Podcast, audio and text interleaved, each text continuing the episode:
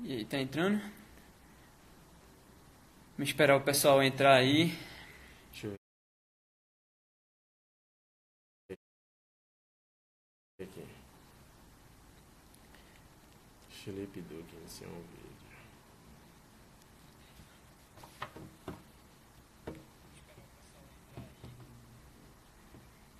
Boa noite, pessoal. Me dê um retorno aí se o, o áudio tá, tá bom, se precisa ajustar alguma coisa. Se precisa ajustar alguma coisa. Vamos dar uns três minutinhos aí pessoal poder entrar e a gente dá início. Dá uma olhada aí, Viega, se tá tudo ok no áudio. Deixa eu ver. É, o pessoal tá dizendo que tá ok o áudio. Ó, Rafael tá aí. Rafael, um abraço, hein? Rafa Tavares, TRF5 aí. Colega de jornada. Galera tá entrando. Tá tranquilo. Bom, então, aproveitar que o pessoal tá, tá entrando. É, queria inicialmente agradecer a Duque aí a oportunidade. Nunca é demais a oportunidade da gente poder compartilhar um pouco da experiência, um pouco da trajetória, mostrar que a gente não é diferente, não tem nada diferente de, de todos vocês. É, tudo é uma questão mesmo de, da lei do esforço, de se dedicar, correr atrás do que a gente quer. E também falar um pouco do projeto. Assim, o projeto, como eu estava conversando com Felipe, Felipe Duque, é justamente assim, mostrar um pouco da, da vivência de quem já almejou aprovação num, em algum cargo que estava é, estudando para aquele cargo e mostrar assim que não tem muito mistério. Realmente é uma questão de, de organização, de disciplina, é, de buscar também o contato de algumas pessoas conhecidas que já passaram por esse caminho, buscar o apoio, enfim. E tudo que a gente vai falar aqui também não é nenhuma crítica ao pensamento que existe, é contrário do que a gente vai defender. E também a gente não quer fazer crítica a curso nem nada, nem muito menos propaganda. É mais uma questão de mostrar como foi a trajetória, a nossa história, enfim, mostrar como vocês podem tentar se espelhar no que for é, bom para vocês, do que a da nossa experiência, tentar se espelhar para vocês atingirem também os seus objetivos. Deixa o Felipe falar um pouco também, ele se apresentar aqui, né? Bem, meu nome é Felipe Viegas, trabalho na AGU com o João Pedro, sou colega do Duque, lá de Recife também. Nós três nos conhecemos lá, na nossa caminhada jurídica lá, pela, pelas, pelos concursos que a gente fez andando o país aí. E agradecer também a Duque né, pela oportunidade que ele nos deu de estar aqui compartilhando um pouco com vocês da experiência que a gente teve, a trajetória que a gente teve. Muitas vezes a gente acha que esse tipo de live é para as pessoas indicarem para a gente o que é que deve ser feito. Sim. Quando, na verdade, muitas, muitas das coisas que a gente vai falar aqui é o que vocês não devem fazer, né? São as verdade. coisas que a gente errou, né? Os caminhos que a gente achou que estaria certo e acabou não estando e que a gente pode compartilhar com vocês como uma forma de evitar que vocês percam o tempo que a gente perdeu estudando por uma bibliografia errada, por um método errado, por um- uma aula errada, enfim. É mais uma experiência, uma troca que o Duque pediu, já que a gente tem um universo de realidade diferente, né? pessoas que têm um conteúdo jurídico diferente, uns gostam mais de direito público, outros de direito privado, enfim. Duque está reunindo um grupo de amigos aí, basicamente para compartilhar essas experiências e vocês entenderem que assim não existe a fórmula perfeita para Isso, acho que essa é a ideia principal, né? Que não existe uma, digamos, uma receita de bolo, não existe nenhuma verdade absoluta em concurso, em preparação. É, cada pessoa ela vai ter peculiaridades próprias, circunstâncias também que são próprias do cotidiano dela. E assim, tudo que a gente fala, o que vocês veem em blog, ver dicas de outras pessoas, é sempre importante filtrar, ver o que se adequa à sua realidade, ver o que vai agregar na sua preparação, para aí sim você poder é, passar a adotar aquele tipo de estratégia. Então, acho que esse é o ponto principal desse projeto de compartilhar experiências, que é para ver assim que várias pessoas que vão passar por aqui, excelentes amigos já passaram por aqui, e vocês vão ver que todos eles têm trajetórias diferentes, caminhos diferentes, estratégias diferentes, mas que levaram ao mesmo destino final, que foi a aprovação naquele concurso, né, para o carro que a pessoa estava almejando. É, Bom, então acho que já tem um, um número ver, tem 60 pessoas razoável aqui. de colegas. De toda Tá. forma, a live vai ficar salva. Quem tiver perdido esse início pode assistir posteriormente. E assim, uma coisa que é importante dizer de início, embora a gente tenha um roteirinho aqui para dar um- uma dinâmica melhor para a live, vocês podem mandar as perguntas que a gente vai é, respondendo na medida do possível aqui. Uhum. Seja durante a abordagem que a gente vai fazer, do que vai falar, seja ao final, que a gente vai abrir um tempinho aí para tirar as dúvidas que, que existirem, né? Fala um pouco, João, da tua trajetória. É, eu falo um nem pouco, me apresentei, né? eu falo um pouco da minha e depois a gente abre para o pessoal Isso. perguntar e a gente vai debatendo aqui. Bom, meu nome é João Pedro, João Pedro Carvalho, eu sou de Recife, tenho atualmente 27 anos e ocupo atualmente o cargo de advogado da União, para o qual eu fui aprovado no concurso de 2015. É, quando eu comecei a estudar para concurso, eu estudava assim já focado nas carreiras da AGU, especificamente concurso de advogado da União e procurador da Fazenda. Então, assim, além do cargo de advogado da União, que é o que eu ocupo e exerço atualmente, eu também fui aprovado nesse meio tempo da preparação para procurador da Fazenda Nacional, cargo que eu exerci, inclusive fiquei lotado lá em São Paulo com o Duque, tive a, a honra de dividir lá tanto o apartamento quanto o trabalho com ele.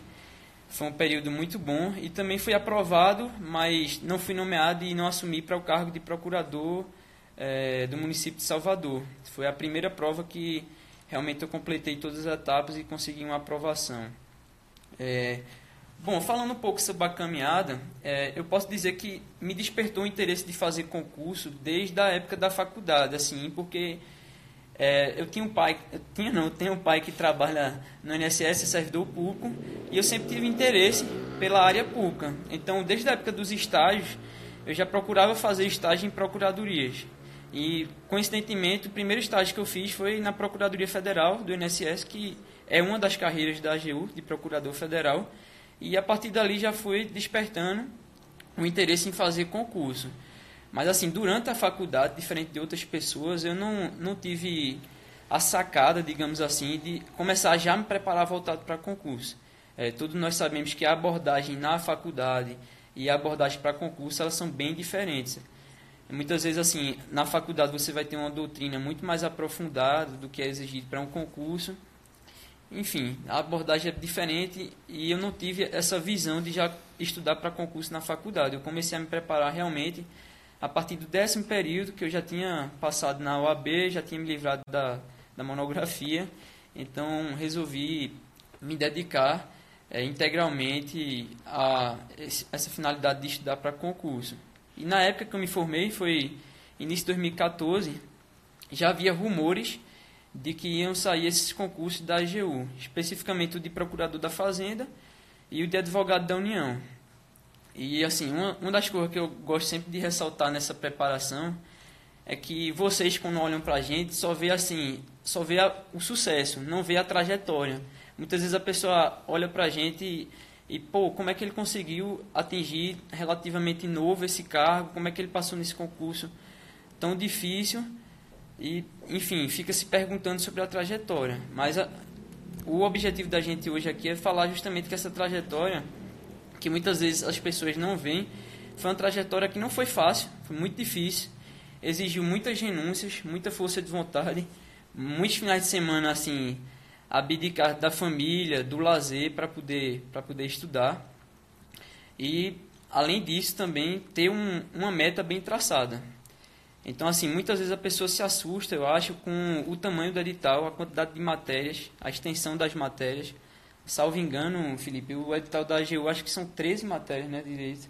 12 ou 13. 12 ou 13 matérias. E, então, assim, só de conteúdo programático o edital ele traz quase é, 10 páginas, não sei, algo desse tipo. Então, algo que assusta muito e eu mesmo cheguei a me questionar várias vezes se ia ser capaz de dar conta daquela quantidade de conteúdo, dar conta de estudar tudo aquilo. E é nesse ponto que eu acho que deve entrar a organização. É lógico que ninguém deve partir da premissa, do pensamento que vai, em seis meses, em três meses, seis meses, derrotar um edital daquele. Um edital daquele ali, um edital da AGU, um edital de carreiras fins jurídicas, ele exigem um pouco de exercício paulatino da, da paciência. Você tem que ir vencendo dia após dia. Então, eu comecei a fazer um cronograma baseado no, no próprio conteúdo programado do edital e me dediquei durante aí eu acho que um ano e meio, dois anos mais ou menos, se considerar da publicação do edital, do início dos estudos, publicação do edital até a fase oral, entre um ano e meio, dois anos de dedicação integral para poder lograr êxito aí nessas, nessas provas. Agora, uma coisa que é muito importante dizer é que eu estou falando aqui do sucesso, mas no caminho desse sucesso também tiveram muitos per percalços. É, o Duque, ele bem sabe que teve uma prova lá que a gente fez, a da PGE do Paraná, que, enfim, eu fiz uma boa primeira fase, achei que estava bem. Na época, estava começando aquele site Olho na Vaga e eu achei que estava indo muito bem no concurso, já estava me preparando para a segunda fase. Enfim, depositei muitas expectativas nesse concurso, já estava me preparando para a segunda fase, já me pensava morando em Curitiba, ver a mesma coisa, né? E quando, quando saiu o resultado da objetiva. É, prova, o cara acha que vai morar. É, exatamente. Eu já ficava pensando, nossa, vou morar em Curitiba. E quando saiu o resultado da objetiva, foi assim. A primeira lição que eu tive de concurso, assim, não botar tanta expectativa na, nas provas, porque eu reprovei exatamente por causa de uma questão. O ponto de corte, salvo engano, foi tinha sido 74 e eu tinha ficado com 73 por causa de uma alteração de gabarito, não foi nem anulação. E assim, esse foi um momento, acho que um divisor de águas na minha preparatória para os concursos. Quem me conhece, quem acompanhava de perto, ó, Felipe Abreu aí mesmo é testemunha disso, colega que estudou comigo lá na Católica. Foi um momento assim que eu me questionei muito sobre a capacidade e sobre se o mundo dos concursos era para mim. Assim, foi um momento que eu chorei, pensei em desistir, mas graças a Deus teve um, um apoio da família, eu também consegui colocar a cabeça no lugar e seguir. E extrair dessa derrota, digamos assim, que foi a reprovação na PGE do Paraná, uma das maiores lições, das maiores lições para concurso. Primeiro, não colocar tantas expectativas no, na prova que você está fazendo.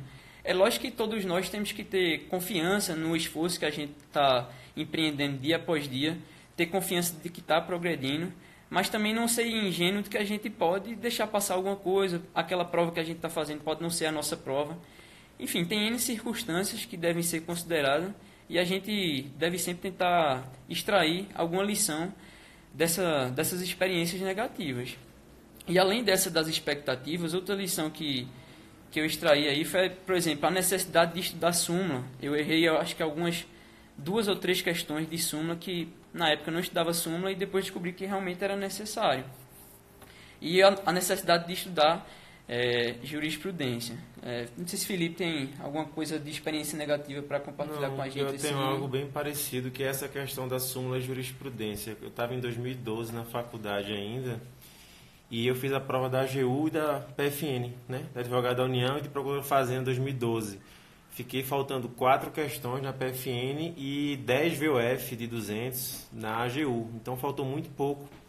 E só depois de uns dois ou três anos que eu fui rever minha prova, ver o que eu tinha estudado, e eu percebi que naquela época eu não sabia o que era súmula. É, a gente... Eu não sabia diferenciar súmula, o que era informativo, o que era súmula vinculante. Para mim, tudo era súmula.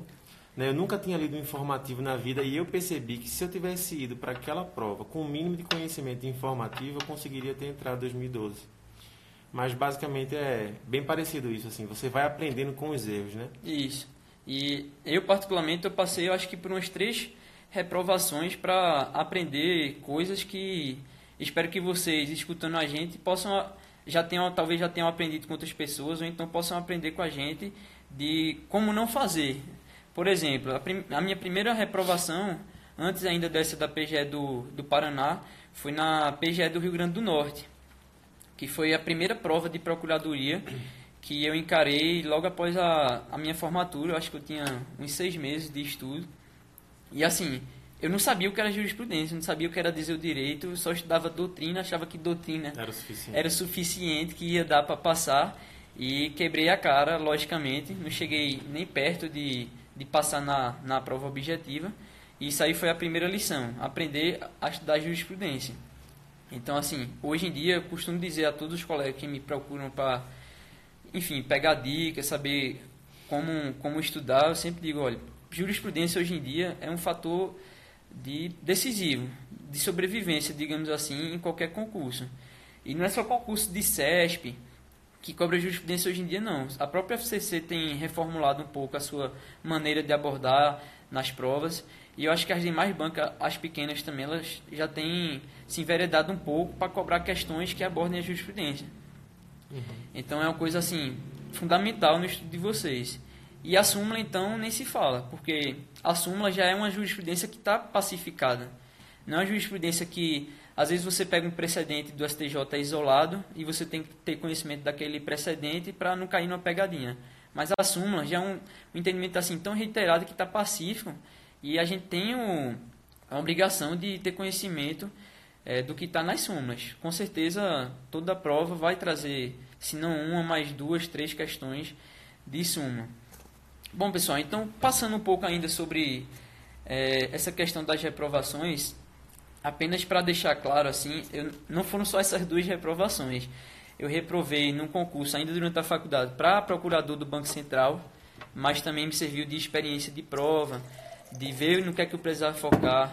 E assim, uma das coisas que eu trago da experiência desse procurador do Banco Central, que foi uma das primeiras provas que eu fiz, é de perceber que aquilo ali não era impossível muitas vezes no estágio eu ficava admirando, olhando os procuradores assim e pensando, pô, isso aqui não é para mim, né? Eu não tenho capacidade pô. nenhuma de me tornar procurador. A minha do café não serve a gente. É, a minha do café não serve, né? Engraçado.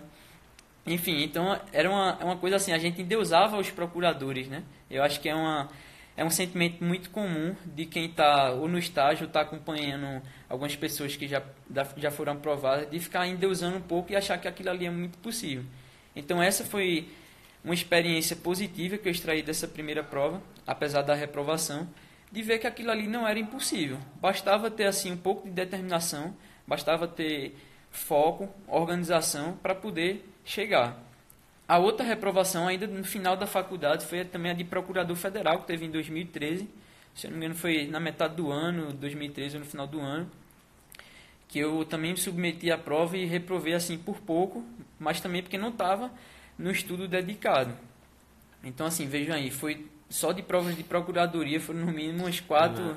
A menina colocou aqui, a Gilmara. Estagiário nem gente é. É, estagiário não é gente, isso é verdade, isso é verdade.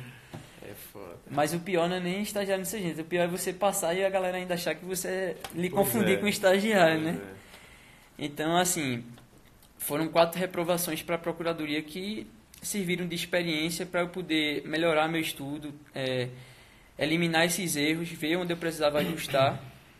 E agora, vou, se vocês não tiverem nenhuma pergunta específica sobre essa questão da reprovação, é, Felipe Viegas está tá vendo aqui a questão das perguntas. Tem algumas mais específicas que a gente pode responder depois. É, qualquer coisa você anota aqui a gente... É.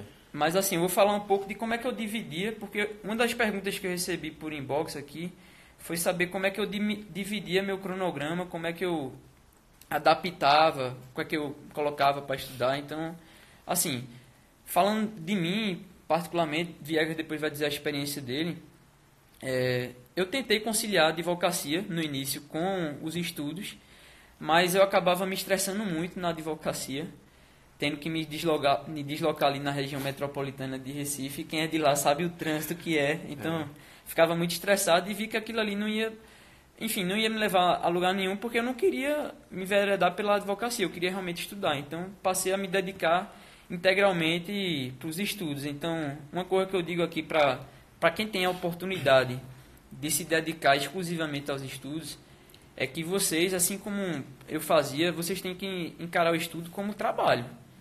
Então, assim, se você só está estudando, não tem trabalho, aquele ali, é, o seu estudo é o seu trabalho é o estudo. Então você tem que tratar aquilo ali com seriedade. Ter hora para começar, hora para pausa do almoço, hora para voltar, hora para terminar a noite. Enfim, não pode ser uma coisa, uma coisa solta e sem regra. Muitas vezes eu conversando com alguns colegas que estão se preparando, é, alguém fala, ah, mas eu, eu começo a estudar de 9 horas, 9 e meia. Aí eu pergunto, e por quê? Você faz alguma coisa mesmo? Não, eu durmo. Eu fico, bom, enquanto você está dormindo, tem gente que está estudando na sua frente, né? Então, assim, se você tem a oportunidade, agarre essa oportunidade e aproveite, seja eficiente nesse tempo que você tem livre para estudar. Então, como é que eu fazia? Eu dividia meu horário na época é, de doutrina, jurisprudência e letra de lei, que são aí é o trinômio é, perfeito para qualquer prova, perfeito e necessário para qualquer prova que vocês devem adotar. Muitas pessoas às vezes ficam com dúvida de como, enfim, separar horários específicos que foi que Caio perguntando besteira aqui. é, enfim, um abraço aí para Caio, viu? por favor, faça a pergunta séria. É um cava juiz, velho, perguntando um negócio É. desse. Enfim, então. Eu até me perdi aqui agora, velho. Bom, gente, é, enfim, eu vou falar sobre esse trinômio, mas considerando que eu passei por uma fase em que antes eu só estudava doutrina, porque eu estava errando que não sabia que tinha que estudar jurisprudência, e também estava errando porque não sabia que tinha que dar uma ênfase grande à, à letra de lei. Então, assim, quando eu atinei para a necessidade de estudar letra de lei, jurisprudência, súmula, e conciliar tudo isso com a doutrina, o que é que eu fazia? Eu separava a parte da manhã, por exemplo, para estudar uma matéria específica, administrativa, e uma parte da tarde para estudar outra matéria, de forma que eu fosse avançando nessas matérias. E do final da tarde para a noite eu botava letra de lei e jurisprudência. Aí alguém pode perguntar, ah, por que eu botava jurisprudência para a noite? Eu particularmente acho jurisprudência um estudo assim mais, Mais leve, leve. Que você pode ter durante a noite. Você geralmente já está cansado, já passou o dia lendo, ou trabalhando, quem está trabalhando. Então acho que é um estudo mais leve e mais dinâmico. Você já tá cansado. né? Exatamente. E é um estudo assim que vai abarcar todas as matérias ao mesmo tempo. Isso é um, isso é um trunfo. Porque quem tem pouco tempo, se der uma priorizada na jurisprudência, ele não vai estar estudando só uma matéria. Ele vai estar vendo várias matérias ao mesmo tempo, então possivelmente pode ganhar várias questões aí. Em vez de estar estudando só uma matéria, vai ganhar, enfim, bem menos questões. É, eu não sei como é que Felipe pode fa- falar a experiência de como é que ele fazia na conciliação com o trabalho. É porque ele tinha uma rotina bem diferente da minha. E aqui vocês veem, são dois exemplos totalmente diferentes que os dois, a seu modo e a seu tempo, conseguiram a aprovação. Eu optei, na época, por não fazer alguns outros concursos de, de técnico e analista. Em certo momento até me arrependi, porque quando o dinheiro começou a faltar, o cara fica muito aperreado. Mas assim, eu fiz essa opção e não tinha saída. Eu tinha que continuar me dedicando aos concursos de procuradoria. Felipe, ele já saiu da, da faculdade aprovado nos concursos do Tribunal de Justiça e começou a conciliar a rotina de estudo com o É, trabalho. Eu vi aqui que o pessoal está fazendo muita pergunta é, prática relacionada a método de estudo, bibliografia. É, eu vou falar isso aqui também. É, o que eu acho que eu posso fazer é o seguinte: eu vou falo rapidamente como é que foi minha caminhada e a gente parte já para responder as perguntas do pessoal. Pode ser, né? acho uma boa. Porque eu acho que aí a gente vai debatendo essas questões de procedimento. Deve ser, tem algumas coisas parecidas, a gente fez muita coisa parecida, algumas coisas diferentes, Sim. né? Aí eu vou falar um pouco, deixa eu puxar um pouquinho mais para cá. Bem, pessoal, meu nome é Felipe Viegas, eu trabalho na AGU desde 2017, né? Janeiro de 2017, 23 de janeiro. 23 de janeiro. Mas a minha caminhada na, nos concursos, ela começou um pouco antes, eu já venho de tribunal, venho estudando um pouco antes e foi basicamente o seguinte. Comecei fazendo publicidade, não fiz faculdade de Direito no início, fiz publicidade. Na metade do curso de publicidade, eu fiz um trabalho sobre direito do consumidor, gostei bastante do tema e resolvi fazer direito.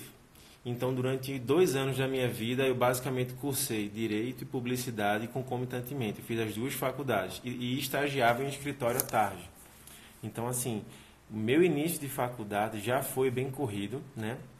Já foi bem intenso, mas eu já estava determinado a seguir a carreira de, de direito, mas eu não queria né, largar meu curso de publicidade, queria terminar. Então, o que é que acontecia? Eu fazia publicidade pela manhã, trabalhava no, lá, né? trabalhava no escritório à tarde e à noite eu fazia direito. O que é que aconteceu? É, foi muito corrido, mas eu consegui aprender muita coisa, porque eu já desde novo comecei a trabalhar em escritório de advocacia, percebi que eu gostava de advogar, que era aquilo que eu queria, mas eu também via claramente a realidade dos escritórios, né? Que há uma possibilidade de você ganhar muito dinheiro como advogado privado, claro que há, mas boa parte dos advogados, muitos competentes que eu vi em Recife, não tinham tantas oportunidades mesmo fazendo bons trabalhos. Então eu pensei, pô, eu posso unir útil ao agradável, resolvi fazer estudar para advocacia pública. Sendo que antes de estudar para a advocacia pública, eu sabia que eu tinha que passar em algum concurso meio, né? como é a realidade de muitas pessoas também. Eu atinei que tinha que, que estudar para algum concurso de tribunal e nessa época estava tendo muitos, muitos concursos de tribunais. Então, terminei meu curso de publicidade, estava terminando o curso de direito, no, e meu estudo sempre foi muito voltado à doutrina e à vademecum. Eu lia a Constituição, Código Civil, então assim, eu fiz uma base muito boa de, de letra de lei, né? consegui memorizar muita coisa, meu, meu vademecum era completamente riscado, quem via não conseguia entender nem o que, é que ele tinha escrito. E fiz a OAB no início do nono período, passei, já me livrei da OAB, estagiei é, no Ministério Público, no TRF e dois anos na PGE com Léo Cunha, consegui passar dois anos com ele aprendendo muita coisa lá na PGE. Quando eu terminei a faculdade, eu, já, eu tinha sido aprovado no TJ, como analista, no TRT e no TRF. Então eu pensei, pô, acabou minha cota de tribunal. Agora é a hora, né? É, eu já estava de saco cheio de estar estudando informática, raciocínio lógico, português. Então, já que eu tinha três aprovações numa colocação boa na, nesses três concursos, eu pensei, agora eu vou estar para a procuradoria. E, e, aí é onde eu acho que muita gente pode ter tido um, um percurso parecido com o meu. É, quando eu assumi o TJ, eu tinha acabado de terminar a faculdade, então deu aquele alívio financeiro de você já ter sua estabilidade, eu era analista, comecei a trabalhar na vice-presidência, então assim, estava num lugar legal, que eu tinha tempo de estudar, trabalhava das 7 às 13, então eu tinha tarde e noite para estudar. Mas o que é que eu percebi que foi meu primeiro equívoco quando eu comecei a estudar procuradoria? A minha base toda foi, foi de concurso de tribunal. Era muita letra de lei e muita doutrina. Eu fiz o concurso 2012 da PFN da AGU, não passei porque eu não tinha estudado informativo. Então, o que, que aconteceu comigo? Como eu estava achando que eu estava bem, porque eu estava passando todos os concursos de tribunais, eu comecei a achar que eu ia passar facilmente nos concursos de procuradoria. É uma ilusão, né? Ilusão. Então, o que, que aconteceu? É, saía concurso, concurso do Mato Grosso. Eu ia lá e fazia. Mato Grosso do Sul, eu ia fazer. Saí viajando no Brasil. São Paulo, 2012. Fui fazer. E levei pau em todos. Né? livrava o corte, mas levava pau em todos. Não ia para a discursiva, não, não ultrapassava a cláusula de barreira.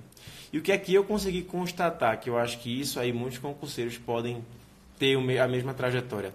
Ao invés de eu fomentar uma base de procuradoria, de eu estudar constitucional, administrativo, processo civil, tributário de forma densa, Sim. eu queria estudar um edital a cada dois meses. Então, o que, é que acontecia? Daqui a dois meses tem PGE São Paulo. Eu pegava o edital da PGE, queria ler aquele edital em dois, três meses, não conseguia, ia fazer a prova cansado, sem conseguir exaurir o edital, fazia a prova, não passava. Aí depois de dois meses já tinha outra acho procuradoria. Que essa aí é uma dica boa do que não fazer, do né? Que não fazer. Não então, fazer, assim, não pule de edital em edital. Ao, né? ao invés de passar seis, sete meses fazendo uma base para depois sair viajando fazendo prova, eu queria fazer todas as procuradorias que saía e levava pau. E tem aquela velha frase que todos os conhecidos falam que viajar e fazer a prova não custa nada. Custa. Custa bastante. Custa, além de dinheiro, custa sua motivação. Então, cada vez que você sai para viajar, para fazer uma prova fora e leva pau, por mais que você diga intimamente que está fazendo por fazer, que sabe que não vai passar, vai chegar no final do ano, você vai ter tido quatro, cinco reprovações nas costas. E, e você cria uma expectativa, né? que vai ser linguado ali você a cada fica, reprovação. Pô, eu, eu não, não consigo passar, eu não tenho capacidade. Eu não pensava que eu não tinha capacidade. Eu sempre confiei mas eu comecei a perceber que eu estava fazendo a coisa errada. Então chegou um momento que eu levei três, quatro paus em procuradoria e disse: opa, peraí, alguma coisa está errada. E quando eu me autoanalisei, eu percebi que meu erro estava aí. Eu queria estudar um edital por dois meses. E ninguém consegue terminar um edital de procuradoria em dois, três meses. Sim. Tem muitos colegas nossos que, ao invés de fazer uma base de procurador, quer sair fazendo tudo, aí leva pau em tudo, né? não consegue Sim. estudar minimamente as matérias então, assim, depois que eu identifiquei isso, eu comecei a, opa, entendi que eu estou fazendo a coisa errada. Aí o que é que eu fiz? Eu comecei a focar num concurso que eu sabia que ia sair, mas que não estava tão recente, só para me basear no edital. Então eu estudei, depois de uns seis meses eu fiz a prova do Bacen, aí passei no concurso de procurador do Banco Central, fiz a, a discursiva, passei na discursiva, Fiz a oral, mas eu não fui nomeado porque eles nomeiam, nomeiam muito pouco. Foi mais ou menos na época da Procuradoria Federal. Então, eu não passei, é, não fui nomeado no, no Banco Central para procurador do Banco Central, mas eu já percebi o que é que eu tinha que fazer. E na hora de escolher qual seria meu próximo objetivo. E eu acho que nessa ótica aí, Felipe, é uma coisa que é importante falar é o seguinte: é sempre bom vocês terem um edital como objetivo e assim seguir aquele conteúdo programático até para vocês terem um controle do que aonde vocês já conseguiram avançar e, e o que é que falta, ou seja, uhum. mensurar o tamanho do seu seu desafio. Uma coisa que eu gostava muito de fazer era de imprimir o conteúdo programático e assim riscando cada assunto que eu já tinha avançado. Uhum. Porque aquilo ali também tem um efeito pedagógico muito bom, né? Você olha ali para o conteúdo programático e vê, pô, já avancei tudo isso aqui. Já estou conseguindo vencer o edital. E você não se perde na quantidade de assuntos, fica conseguindo fazer a base a, com, com pautado nesse edital, nesse conteúdo programático, e com essa base vai chegar o momento que você vai conseguir fazer qualquer concurso de procuradoria. Para advocacia pública, a gente está falando, lógico. Uhum. Por quê? Porque é lógico que de um edital para o outro, seja procuradoria municipal, estadual ou federal, vai ter uma diferença. Mas se vocês pararem para observar, 80% ou até um pouco mais do edital, ele é igual, igual. Constitucional, administrativo, tributário, processo civil, ambiental, então, assim, as matérias que vão alterar, se você já tiver com a base boa, essas matérias que alteram de um edital para outro, você consegue fazer um ajuste na chegada. São matérias que eu chamo de chegada por quê? Porque saiu o edital, você olha ali e consegue fazer esse ajuste no seu estudo e correr atrás. Mas a base, que é o mais importante, esse, esses 80% da, da prova, você já vai estar tá, é, com ele sólido, porque você está seguindo aquele conteúdo programático. Não é não? Aí, o que é que acontece? Quando terminou a prova do Banco Central, eu percebi que estava tendo uma enxurrada de provas de Procuradoria Municipal e Estadual. Uma enxurrada. E eu, pô, vou estar para qual? Aí eu percebi, né, escutei o zum, zum, zum, que a AGU estava para sair em torno de um ano. Então, o que é que eu fiz? Eu quis nadar contra a maré. Eu basicamente esqueci boa parte das matérias específicas de Procuradoria Estadual e Federal estadual e municipal e pensei, se está todo mundo estudando para esses concursos, pouca gente está estudando para os concursos federais. Isso. Então, o que é que eu fiz? Fiz um plano de estudo e incluí direito internacional, direito penal, direito processual penal. São matérias que não caem nos concursos estaduais e municipais via de regra e que eu sabia que se eu tivesse bem nessas matérias, eu já sairia na frente no concurso da AGU. Então, fui para uma sala de estudo, né? a convite de um amigo, é, até amigo em comum, Ivo Dantas, lá de Recife. Ivo me chamou para ir para uma sala de estudo, eu fui para uma sala de estudo com ele, passei mais ou menos um ano, um ano e meio até a prova objetiva da AGU estudando especificamente para a AGU. Existiram até outros concursos no caminho que João fez da, da, de Salvador. É a PGM Salvador, isso. Eu não fiz, eu basicamente me voltei só a estudar para a AGU, não, estu, não viajei mais para nada. Né? Trabalhava pela manhã no Tribunal de Justiça. É, chegava em casa, tomava um banho e ia para essa sala de estudo, ficava lá mais ou menos de 15 às, às 23. Era mais ou menos meu tempo de estudo. Agora, tem um, um, uma coisa que João falou aí que a gente tem que colocar em pauta. É a questão da renúncia. Exatamente. Né? É muito legal passar em concurso, é muito legal ter estabilidade, ver o nome na lista. Mas, assim, muita gente quer passar e pouca gente quer pagar o preço para passar. Exatamente. E qual é o preço que eu pagava, que João pagava?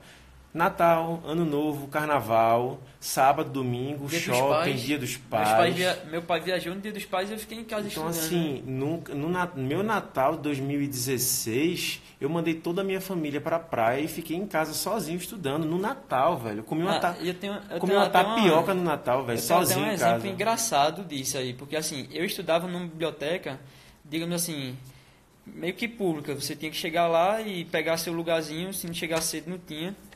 Mas sempre eram as mesmas pessoas. E assim, o pessoal me, me apelidou lá de, de focado e antissocial, porque uhum. eu não falava com ninguém. E assim, não é porque eu não queria fazer amizade, não é porque eu queria ser antipático, é porque eu estava focado no meu objetivo. Muitas vezes eu ficava olhando assim, isso não é crítica a ninguém, é, só estou mostrando como você tem que ter foco. Eu ficava vendo o pessoal assim, se juntando, e passava, sei lá, uma hora conversando ali no intervalo, é, saía mais cedo da salinha, às vezes ficava disperso. E, pelo menos no início, eu não queria isso. Então, eu ia para lá com o objetivo de estudar. Levantava, fazia meu, meu intervalo sozinho. Eu acho que por isso que, que me chamaram de antissocial, fazia meu intervalo sozinho.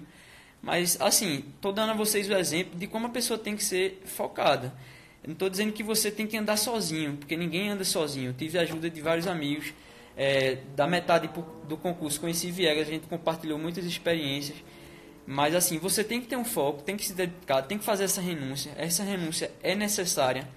Hoje em dia os concursos assim estão cada vez mais concorridos, com nota de corte mais alta. Então se você não tiver uma renúncia, não tiver disposto a fazer esse tipo de renúncia, seja no âmbito familiar, seja no âmbito dos amigos, das baladas. Quantas e quantas vezes nossos familiares não voltaram e falaram, precisa disso tudo? Exatamente. Precisa estudar isso tudo? De chegar seu pai tipo, e dizer, meu tipo, filho, desacelera na, aí. Né? Na sala de estudo que eu frequentava, e eu acho que até alguns amigos devem estar aqui, eu acho que eu vi Camila, Ivo, eu era visto como uma pessoa antissocial. As pessoas gostavam de mim, mas eu era antissocial. Né? Uma vez eu até falei uma frase para uma mina lá, mas eu não queria ofender, que eu disse, eu não vim para cá para fazer amigos. É, eu falava isso também. Eu vim né? para cá para passar. Então, assim, Exatamente. eu conheço muita gente que participa de biblioteca tal, vai para lá, desce, passa duas horas conversando, troca figurinha, toma um café. Velho, eu não perdia tempo com isso. Né? Eu, eu, eu todo o tempo que eu tinha era para estudar. Porque a gente sabe que a concorrência está aí e óbvio que você vai ter um final de semana, você pode ir para um cinema, você pode. Você fez o seu ciclo de estudo, você cumpriu suas metas semanais, nada impede que você saia e aproveite. Mas assim, as pessoas queriam utilizar o tempo de estudo para brincar, para conversar. O que eu percebia é eu tirava minhas férias do tribunal para ir para a sala de estudo estudar. E o que é que acontecia? Quando eu chegava lá de 8, 8 horas da manhã, as pessoas que não trabalhavam chegavam às 10, 11 horas. Eu saía de 11 horas, as pessoas saíam às 5 para fazer pilates, para malhar, para fazer é. crossfit, é. velho. Não Outra que... coisa interessante é quando tocava final de semana, né? Muitas vezes assim, quando eu já estava na aprovado em alguns concursos, eu falava com algumas pessoas, ah lá, me ajuda aqui, me, me monta um horário aqui para mim, vamos lá. Eu, tá, vou te ajudar. Aí quando, quando chegava na sexta-feira especificamente, ela, ah, mas aqui eu vou parar, vou parar de estudar já, né? Final de semana eu não consigo de jeito nenhum.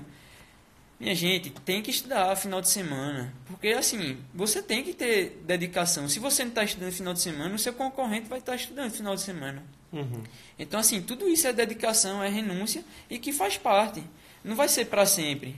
Você tem que se empenhar. É lógico que não é bom, ninguém gosta né? de, de abrir mão. Acontecia.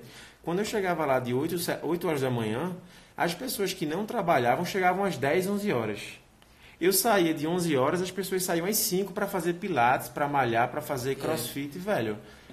Não Outra que... coisa interessante é quando tocava final de semana, né? Muitas vezes assim, quando eu já estava na aprovado em alguns concursos, eu falava com algumas pessoas, ah lá, me ajuda aqui, me, me monta um horário aqui para mim, vamos lá. Eu, tá, vou te ajudar. Aí quando, quando chegava na sexta-feira especificamente, ela, ah, mas aqui eu vou parar, vou parar de estudar já, né? Final de semana eu não consigo de jeito nenhum.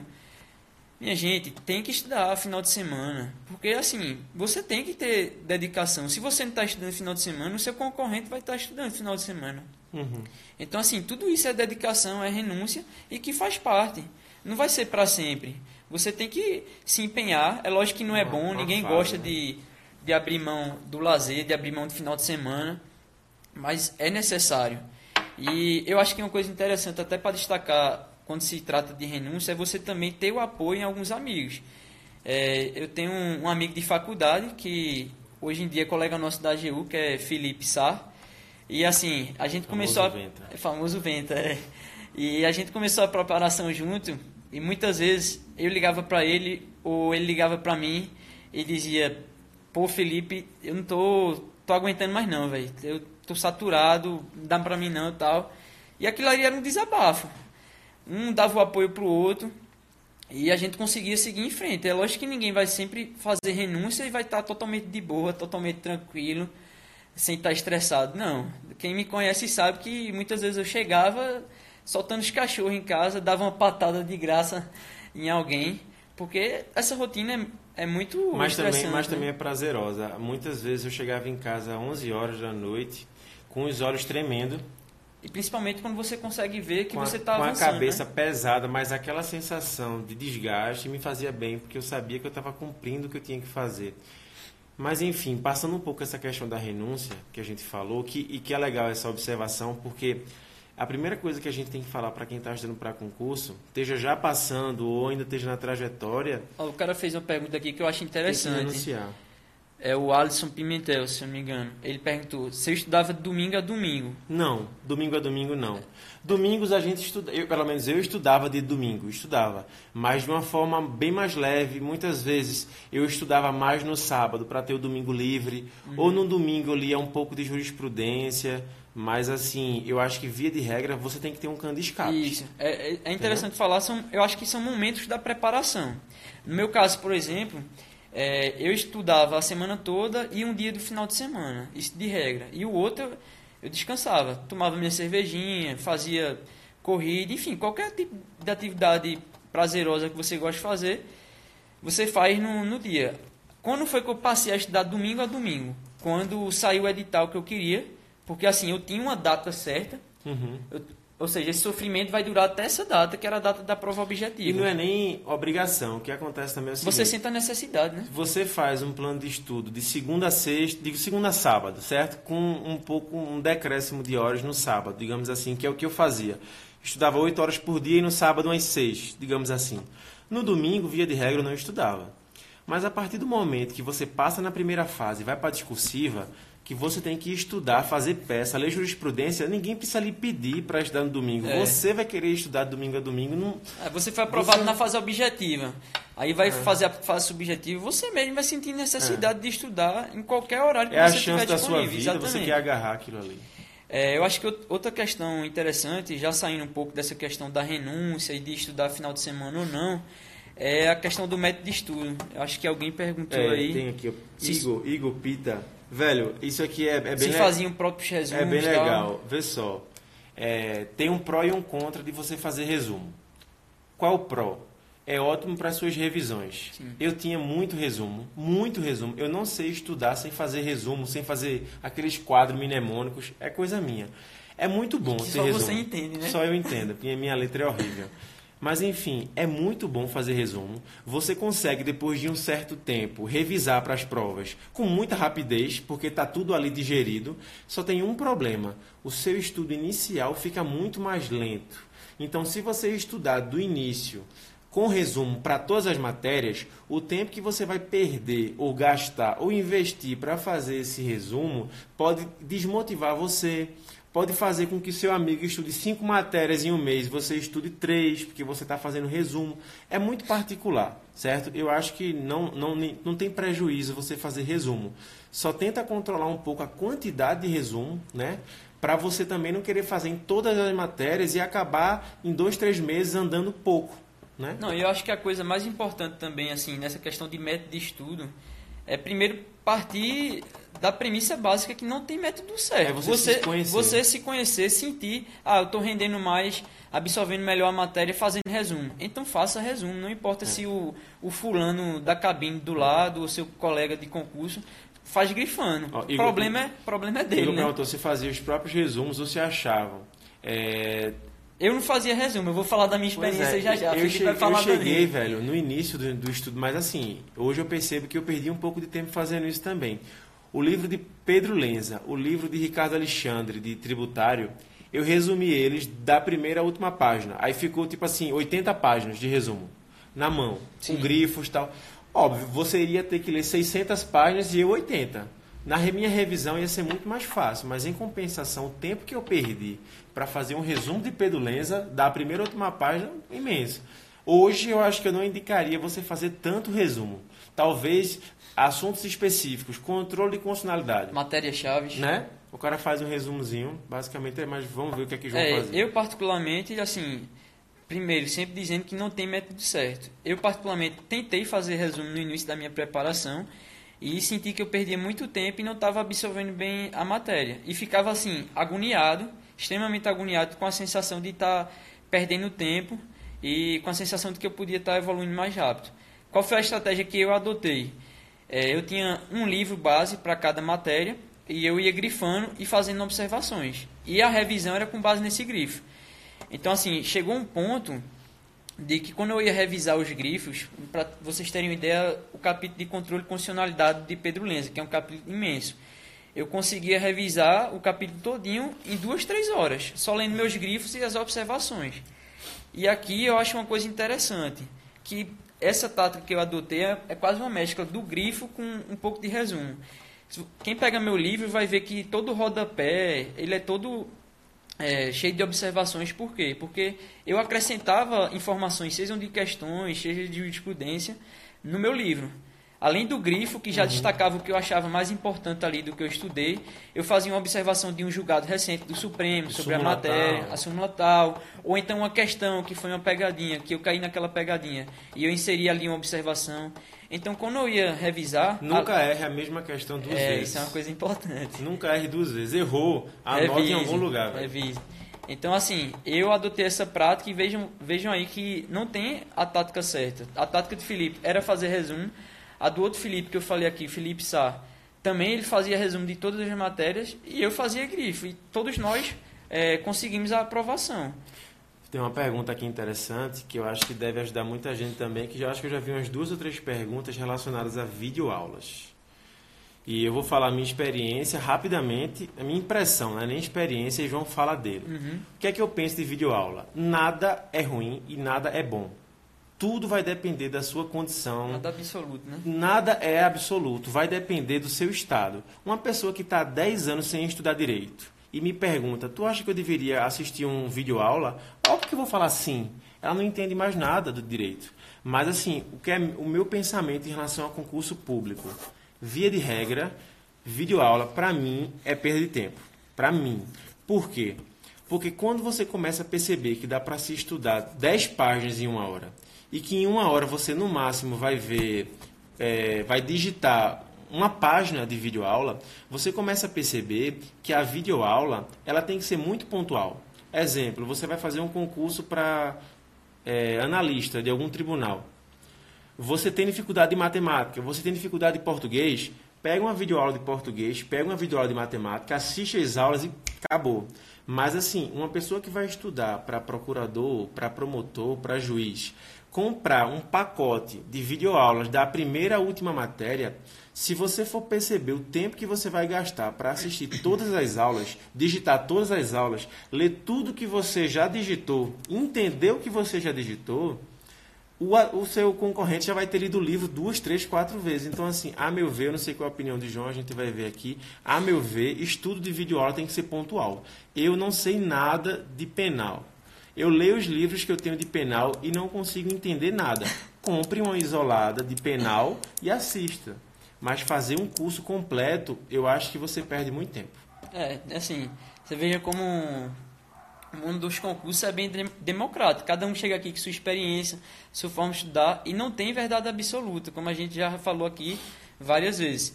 É, essa, nessa questão da, da videoaula, eu particularmente adotei videoaula em algumas matérias. E eu acho que uma coisa importante para dizer inicialmente é que todo concurso você tem que perceber quais são as matérias que são ênfase daquele tipo de prova e quais são as que são, eu chamo assim, periféricas, que apesar de serem cobradas não são tão importantes.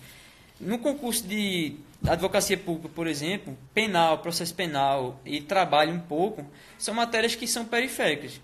Então, qual foi a estratégia que eu adotei? Em vez de pegar um livro de penal, que na minha visão ia demandar muito tempo, eu comprei um curso isolado de videoaula de penal e de processo de trabalho, por exemplo, e fiz um caderninho meu. Processo de trabalho, eu tenho esse caderninho até hoje. Tudo bem que está desatualizado aí com a reforma trabalhista, mas o que é que eu fiz? Eu peguei esse curso e fiz um caderninho, atualizei lá com as sumas e tudo mais, imprimi e só passei a estudar por esse caderno que foi totalmente extraído das videoaulas. E eu não tinha livro de processo de trabalho. E assim, eu chegava até quase a gabaritar algumas provas de processo de trabalho com base nessa videoaula. É só fazer um adendo no que eu falei. Eu boto uma guia aqui para mim. É, videoaula é muito boa para discursiva, para discursiva, para objetiva não, mas para discursiva todo mundo praticamente faz faz curso na discursiva. É. Então assim, eu acho que é vantajosa essa estratégia de você usar videoaulas com pensando nas matérias que, enfim, não são tão importantes, mas que você precisa ter algum conhecimento, um conhecimento assim mais geral, mais por cima da matéria. E eu acho que a videoaula ela vai, vai acrescentar, vai lhe ajudar a ter um conhecimento sobre, sobre a matéria. Uhum. É, é outra coisa importante, só complementando essa questão da videoaula. O que eu acho que não pode acontecer é a pessoa se pautar exclusivamente em videoaulas, em todas as matérias. O estudo dela se resume a videoaula. Porque eu acho que isso não é bom. Porque, primeiro, a pessoa pode, pode ficar um pouco dispersa na, na, nessa rotina de só assistir videoaulas e anotar. Ela tende a, a, ficar um pouco dispersa. Segundo, que eu acho que tipo, não é todo curso de videoaula, não é todo professor que tem uma boa dinâmica, que consegue abordar bem todas as. Enfim, os pontos da matéria que são importantes, que caem em pegadinhas. Então, assim, é, é bom ter esse senso crítico para selecionar as matérias que você vai destinar o tempo para a videoaula. Tá? É, tem mais alguma pergunta sobre é, essa questão da videoaula? É, não. Porque o pessoal perguntou sobre revisões, eu acho uma é, questão importante o que, também. O que eu acho que a gente pode fazer também é o seguinte. Eu acho que tem dois tipos de, de dúvida aqui que é bem recorrente. Uma relacionada a método de estudo, se leu, se não leu, se faz questão, como é que revisa, como é que é a jurisprudência. E a outra é voltada ao concurso da AGU. Como foi a primeira fase, como foi a é. discursiva. Então, acho que a gente pode é, abrir um bloco para responder método de estudo e depois que a gente exaurir todas as perguntas de método, a gente fala um pouco como foi a, a prova objetiva da AGU, a prova subjetiva, a prova oral e, e tenta responder tudo, né? Porque eu vou começar a ver aqui o que, é que o pessoal está perguntando e a gente vai respondendo. Começa aí, João, falar. Bom, então assim, eu vi uma pergunta, eu não me recordo quem fez a pergunta, sobre revisões. Bom, revisão é um ponto importantíssimo do estudo, porque assim, estudo é repetição. Então, para você fixar o conhecimento, você tem que repetir aquela leitura e tem que revisar aquilo que já foi visto. Ninguém aprende, por exemplo, constitucional lendo uma vez só o capítulo de controle de constitucionalidade. Ela vai ter que ler, reler, revisar, prestar atenção nos pontos que são mais sensíveis para cobrança. Enfim, essa é o, a finalidade da revisão. E a primeira coisa aqui é dizer novamente que não existe forma certa de revisão. Eu vejo muitas pessoas comentando, às vezes até em alguns blogs, alguns sites, dizendo: ah, você tem que revisar é, a cada sete dias que você estudou a matéria, ou a cada mês, ou tem que revisar no, no dia seguinte o que você estudou no dia anterior. Eu acho que nenhuma regra absoluta é boa. Você tem que verificar qual a forma de revisão que atende melhor as suas circunstâncias, as suas necessidades. Eu vou falar da minha experiência, particularmente. É, eu tentei, numa época aí, é, na preparação da PGE do Paraná, fazer essa revisão de, ah, eu estudei hoje constitucional, então amanhã, antes de começar administrativo, eu vou revisar constitucional. Não funcionou comigo. Eu não conseguia me concentrar na revisão, porque essa revisão tinha que ser de forma rápida para eu poder chegar na, na matéria seguinte, que era administrativo, e eu ficava com a cabeça já na próxima matéria. Então, assim, não funcionava para mim. O que foi que, que eu adotei? Como eu tinha o conteúdo programado, que eu tinha o controle do que eu estava estudando e qual foi a época que eu estudei aquilo, se fazia muito tempo ou não, porque eu botava a data no capítulo do livro, eu fazia da seguinte maneira. Imaginem o, o livro de administrativo com vários capítulos, então eu avancei capítulo 1, 2, 3 e 4. Então, antes de começar o 5, eu olhava, pô, já estudei esses quatro aqui, eu vou voltar, antes de começar o cinco, eu vou voltar e revisar esses capítulos. Lógico que essa revisão, você não vai perder o mesmo tempo que você perdeu na leitura inicial. Vai ser uma leitura mais, mais dinâmica, mais rápida, você vai se ater àquilo que você já destacou. Então, assim, eu ia meio que por bloco. Parece uma regra meio doida, assim, mas funcionava comigo. Eu botava a data lá no livro e conseguia fazer dessa forma. Então vejam que não tinha uma, uma data específica, ah, de 7 7 dias, ah, é a cada mês. Não. Conforme eu ia avançando, se eu avancei 3, 4 capítulos, eu, antes de chegar no próximo, eu parava e revisava aqueles de forma que estava no estudo meio que cíclico. Sempre voltando atrás e chegou um ponto que eu não tinha mais capítulo novo para estudar, só tinha capítulo para revisar. Eu gostava de fazer a revisão assim. Mas tenho colegas também que faziam revisão a cada semana ou uma vez por mês. Enfim, reforço aqui que não existe uma regra absoluta de revisões. O que você precisa ver é qual a forma que vai se inserir melhor no seu cotidiano qual a forma que você vai se sentir melhor fazendo essa revisão e inserir essa revisão no seu no seu cronograma. O que não pode acontecer é você deixar de revisar, não ter assim nenhuma forma de revisar. Eu acho que qualquer forma de revisar vai ser boa. Felipe fala da experiência dele aí de Tá falando em relação à revisão. a revisão. é. Bem, eu fazia o seguinte, é, no meu plano de estudo, eu colocava a leitura da lei seca, né? me perguntaram até aqui como é que se fazia a leitura da lei seca e depois a leitura da, da, da doutrina. Eu fazia a leitura da lei seca, né, dos pontos do edital que eu ia estudar, fazia a leitura da doutrina né, e colocava os informativos. Quando eu exauria alguns pontos específicos do edital, que é, como é que era a minha metodologia? Eu pegava todo o edital programático da matéria, dividia em pontos e fazia uma projeção. Por exemplo, quando eu terminar o ponto 3 de administrativo, eu vou fazer uma revisão. Então, eu estudava administrativo ponto 1 com a doutrina, com a lei seca, com a jurisprudência. O ponto 2, na outra semana, o ponto 3. Quando eu terminava o ponto 3, eu guardava um horário reservado para fazer a revisão dos três pontos. Fazia a revisão dos três pontos e no final de semana fazia questões de todos os pontos que eu tinha revisado. Então, meu, minha revisão sempre era posterior. Eu, de, eu finalizava determinada quantidade de pontos do edital e depois que eu terminava esses pontos do edital, eu fazia uma revisão geral. E eu tentava o máximo possível fazer as revisões de forma simultânea. Terminar os pontos que eu queria de constitucional administrativo, civil, processo civil, ao mesmo tempo, para que eu pegasse um período só para fazer revisões. E assim, era muito importante as revisões, porque o fato de, das pessoas demorarem um pouco para passar em concurso é justamente em virtude das revisões. Ninguém consegue, pelo menos a maioria, né, ler uma vez o mesmo um, um assunto e, e gravar aquilo, memorizar aquilo para o resto da vida. Então, concurso é transpiração. Concurso é repetição. Você pode ser a pessoa mais inteligente do mundo. Se você não tiver transpiração, você não vai passar em prova objetiva. Então, assim, a minha sugestão é, é nunca deixe, nunca abram mão das revisões, porque é ela, não são elas que vão fazer vocês é, solidificarem o entendimento. Para você conseguir memorizar o assunto, você vai ter que ler uma, duas, três. Eu vou dar um exemplo.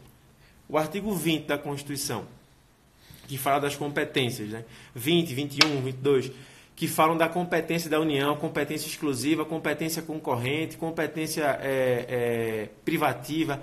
É um rol muito grande. Para você conseguir diferenciar que tipo de competência legislativa ou administrativa é de cada um, demanda tempo. Ninguém vai ler uma vez aqueles artigos da Constituição e decorar. Agora, eu li aqueles artigos centenas de vezes. Então era por isso que quando caía em prova é competência privativa da União, eu já ia tirando, marcando. É, é repetição. Então a revisão é importante para a gente ter uma, um método de repetição daquilo que a gente já foi lendo, né? A ideia é basicamente essa. Isso. Qual é o próximo ponto? Bom, acho que a gente assim abordou vários tópicos aqui sobre preparação. É, eu estou vendo as dúvidas que estão chegando, são assim muito parecidas. Eu acho que a gente podia abordar um pouco a questão dos concursos da AGU, é, as fases. E assim, para o pessoal que estava querendo ver do início, e enfim, essa live ela vai ficar salva aí por 24 horas e se eu não me engano o Duque vai extrair também e colocar no, no YouTube. Então quem quiser ver do, do início pode assistir posteriormente ou pode acessar no YouTube também. Pra gente não ficar aqui também repetindo o, Uhum. é, o que já foi dito e deixar de avançar em alguns tópicos que também são importantes. Então, assim, é, a gente vai avançar um pouco na questão do concurso da AGU das fases e, e no final, se sobrar algum tempo ainda, a gente tira alguma, É, deixa, alguma deixa, outra deixa eu dúvida, ver se né? tem alguma dúvida mais pontual aqui. Vamos lá. É, o Márcio está perguntando estudo de reta final. Como é que a gente se organizava, o que é que a gente prioriza? É, assim, estudo de reta final é, é questão de escolhas trágicas, né? Pelo menos na minha opinião. Você tem que. Você tem que focar, assim, eu acho, naqueles pontos em que você sabe que é mais fraco e sabe que, que vão cair também. Por exemplo, eu me sentia muito fraco na lei de licitações. Então, eu quando saiu a reta final, eu botava um horário fixo para revisar a lei de licitações e revisar também a parte de doutrina que eu já tinha grifado sobre licitações. Outra questão de reta final é você sempre incluir também, é, por dias da semana, um horário razoável de letra de lei, porque não tem para onde fugir. Prova objetiva, se a reta final for de prova objetiva, Eita, a live vai acabar daqui a pouco, a gente vai ter que, que que fazer outra? É. Enfim, se, se a reta final for de prova objetiva, pessoal, você tem que dar uma ênfase muito boa em letra de lei. E assim, eu botava, vamos dizer, nos 15 dias antes da prova, eu botava muita letra de lei, súmula e jurisprudência. Uhum. Focava exclusivamente nisso aí. E tentava repetir aquilo ali o máximo. Deixa eu, eu vou responder mais uma pergunta, a gente finaliza essa live e começa, e começa outra. outra para falar da, da questão dos concursos. Beleza, para uma coisa mais objetiva. Veja só, a Mari está perguntando dica para direito financeiro. Harrison Leite.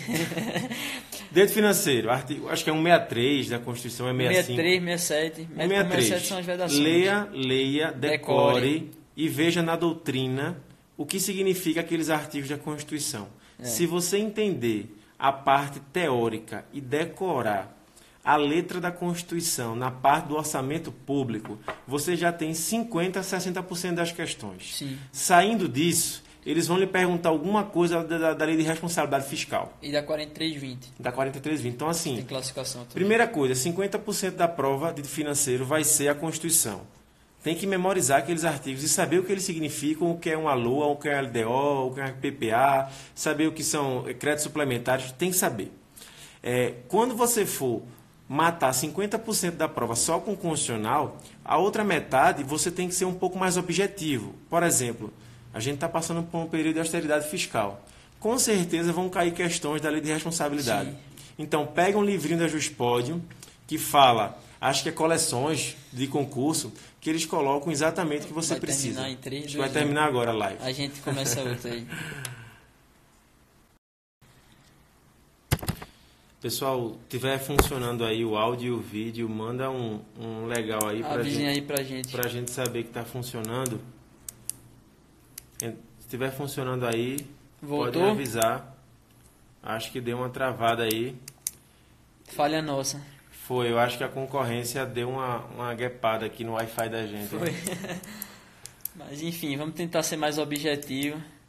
Até por causa da hora, para não tomar muito tempo do pessoal. Deixa eu entrar aí, pelo menos em 60 a gente começa. Bora lá então. Bom, então a gente estava falando da preparação para fazer objetiva, né? É, eu acho que a estratégia que tem que ser adotada é essa: muita revisão da base que você já formou e dá, uma, dá um foco muito grande em letra de lei e jurisprudência. E eu estava falando, no momento que a internet caiu, da, da peculiaridade que, que aconteceu comigo. É, quando saiu o edital, eu não tinha muita aptidão para resolver as provas do CESP. Eu achava que eu ia literalmente me dar mal na, naquela sistemática de prova de certo ou errado. Então, o que foi que eu fiz? Eu peguei todas as provas jurídicas do SESC recente e ia resolvendo uma a cada fim de semana. Então, isso me deu uma experiência das provas, da abordagem, das questões muito boa para poder chegar e fazer uma boa prova objetiva. Eu acho que essa é a estratégia principal para o objetivo, né, Viegas? É, eu acho que, é, obviamente, que a gente tem que ensinar é, qual é o DVC, né? O DVC é você fazer. É o Kelsen, né? O, o C e o DVC. Você tem que fazer um plano de estudo, você tem que ter um, um cronograma, né? Para você cumprir aquilo ali e poder até se divertir num sábado e no domingo, sabendo que está cumprindo suas metas. Então, é preciso ser organizado, é preciso tentar estudar o edital completo, Sim. ver as matérias, fazer questões, é, ler muita letra de lei. Se você ler, ler muita letra de lei e ler os informativos do Dizer Direito, de forma decrescente, pelo menos os últimos dois anos, você já vai acertar muita coisa da prova. Sim. Agora, uma coisa importante, sobretudo, João, quando já está perto da prova, faltando um mês para a prova, que começa aquele desespero. É preciso ter um pouco de inteligência na hora de estudar para a prova objetiva. É, o que é que eu falo de inteligência? De você mapear as últimas provas que, que, que tiveram daquele concurso e ter a exata noção daquilo que você precisa estudar, daquilo que está faltando estudar. Eu vou dar um exemplo meu, por exemplo. É, a prova da AGU estava se aproximando, eu estava correndo para terminar o edital, mas eu não tinha visto ainda a lei de, a lei de licitação, a 8.666, a 8.666, 93. Eu não tinha visto a 8.666. Eu já tinha lido ela, obviamente, algumas vezes, mas estudar especificamente voltado para a AGU, eu não tinha estudado. O que é que eu fiz? eu peguei as últimas provas do CESP da AGU e da Procuradoria Federal e vi que sempre cai questões da, da, de licitação. Mas, via de regra, é uma ou duas questões VOF no máximo. Então, qual foi o meu cálculo quando eu vi que faltava um, dois meses para a prova da AGU? Ao invés de começar a estudar licitações e contratos e perder 15 dias, 10 dias para estudar aquela lei, eu resolvi estudar as outras matérias do edital que eu sabia que iam me dar mais questões e que eu ia conseguir terminar até o, dia da prova. Então, essa inteligência emocional que eu falo é você mapear em cada matéria aquilo que você sabe que vai cair, aquilo que tem maior incidência e aquilo que é enorme. Por exemplo, você pega uma, um assunto que é gigante, mas que cai uma questão no máximo, é melhor você correr o risco. E a estratégia, né? Estratégia, estratégia de, de não ler. Então, assim, o ideal é ler tudo. O ideal é estudar tudo. O ideal é exaurir o edital. Mas é só o ideal, né? É o ideal. Mas como eu nunca tive essa facilidade de terminar o edital de cabo a rabo e sempre tive que priorizar algumas matérias, o que eu indico para vocês é estar tá mais perto de alguma prova, ter uma inteligência e a sensibilidade de olhar as provas passadas, de entender o que é que a banca faz, como ela funciona e correr o risco. Eu corri esse risco na prova da gente, na objetiva, não li licitações, caiu duas questões de VOF, acertei as duas. Foi sorte? Foi competência? Pouco importa, eu passei. O que eu acho que a gente tem que ter também nas objetivas, além do planejamento que João falou, é estratégia. É estratégia. Tá mais perto da prova é você parar racionalmente e verificar aquilo que tem que ser estudado. Não, e lógico, a questão do risco é muito importante que Viegas colocou, você mensurar esse risco na estratégia. Mas não adote a estratégia de colocar risco, por exemplo, em todas as matérias, né? É, é bom você tem que ser pontual. Pontuar, é, pontuar esse risco, mensurar onde você, enfim, vai dar essa margem de risco. Por exemplo, controle de condicionalidade, você não pode dar uma margem de risco, porque é uma matéria que importantíssima e vai cair várias questões com certeza. Então, tome cuidado quando for fazer essa estratégia de mensurar o risco de, do que pode ser deixado de lado. Em tese, o que eu acho que a gente pode deixar aqui para o pessoal sobre prova objetiva é nunca menospreze a letra de lei Isso. e não deixe de estudar e de revisar os informativos. Entre no site do Dizer o Direito Veja aí qual o informativo mais recente, valendo de forma decrescente os informativos do STF, do STJ e as súmulas também, pelo menos dois anos. Se você tiver atualizado nos informativos do Zeu Direito e tiver atualizado nos artigos, tiver com a memória recente bem atualizada, é muito difícil você não conseguir pelo menos bater o corte nas provas objetivas. Isso. Beleza? Pronto, acho que passada objetiva, não tem nenhuma dúvida Deixa eu ver se alguém perguntou né? aqui. É tal esquematizado. Do Eduardo? Do Eduardo? Cara, eu acho Muito que bom. ajuda demais. Ajuda. Ajuda demais. Ajuda. Você só tem que ter o cuidado assim, de ou você segue especificamente do jeito que está no edital, assim, a questão do cronograma, tudo mais, ou você usa o edital é, os comentários que tem no edital para você saber o que priorizar dentro de cada matéria que uhum. você está estudando e vai no cronograma de acordo com a sua necessidade, enfim, com a sua e, rotina. E o edital do, do Eduardo, mesmo que você não estude por ele, se você tiver um cronograma de estudo, no mínimo, no mínimo, no mínimo, ele vai servir como complemento para você identificar o que, é importante. o que é importante em cada matéria, em cada disciplina. Então, Exatamente. Então, assim, eu acho que vale a pena. Vale a pena. Até para ter como complemento. Tá, então vamos passar para a subjetiva, né? É, estudar, é, só para finalizar aqui, que eu estou vendo uma pergunta aqui do Alisson, e estudar todas as matérias do edital ou por ciclo de matérias. Cara, eu acho que depende muito do seu é, tempo disponível. também acho. Por exemplo, é, até me perguntaram na outra live, eu acho que a gente esqueceu de responder. Se a pessoa que tem pouco tempo de estudo não consegue formar uma base, consegue. Consegue. Se você tiver 10 horas por dia ou tiver 3 horas por dia, você vai passar do mesmo jeito. A pessoa que tem 3 horas, obviamente, que vai ter que renunciar mais finais de semana, os horários vagos.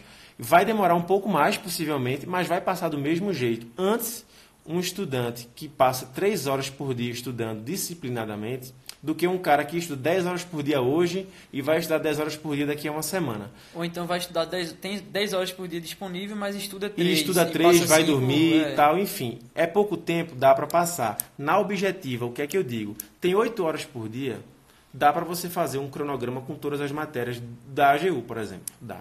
Se você tem 3 horas por dia, 4, eu sugiro que você coloque metade das matérias, estude as matérias comece a estudar depois que você for terminando, vai incluindo outras matérias e não esqueça de revisar as matérias que você já estudou. Nesse ciclo, depois de seis meses, sete meses, você vai conseguir finalizar todas.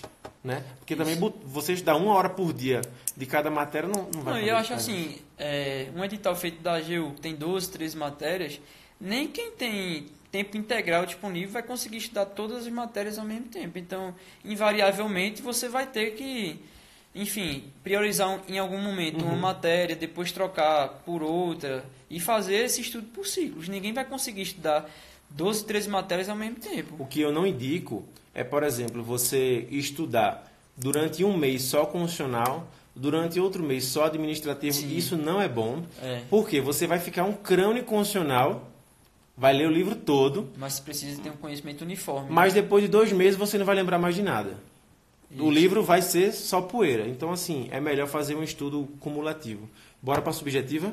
Bora lá, então. Ó, página de doutrina por dia. Isso é muito subjetivo. Tem gente que faz por página, tem gente que faz por disciplina, tem gente que faz por hora. É, e assim, não tem como mensurar, né? Como. Desconfie, é, desconfie de qualquer pessoa que vai virar para você e vai dizer: Fulana, você tem que estudar 20 páginas de administrativo por hora. Uhum. Veja, não estou criticando quem faz, mas eu acho difícil alguém conseguir mensurar, mensurar, sem conhecer sua realidade. Depende da matéria, da disciplina, Exatamente. se for mais densa. Às vezes você tem uma afinidade maior com a matéria, vai fluir melhor a matéria, você vai estudar mais rápido. Às vezes é uma matéria que você não gosta, então vai fluir uhum. de forma mais lenta. Às vezes você está no dia mais estressado, não vai render é. bem. Então, assim, isso é muito relativo.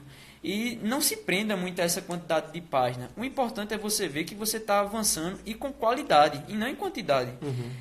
Pouco importa você ler 200 páginas e, e, alguém lhe perguntar ou então vir uma questão e você não tem nem ideia do que leu naquelas 200 páginas. É melhor você ter lido 50, 100 e saber precisamente do que você estudou. Objetivando, eu acho que ler de 5 a 10 páginas por dia é um número razoável e aceitável para você. Por hora, né? Por hora, por hora. Por dia. Por dia, por dia. Por dia, é, por dia é complicado. Por hora. De 5 a 10 páginas por hora é, um, é um, uma quantidade razoável.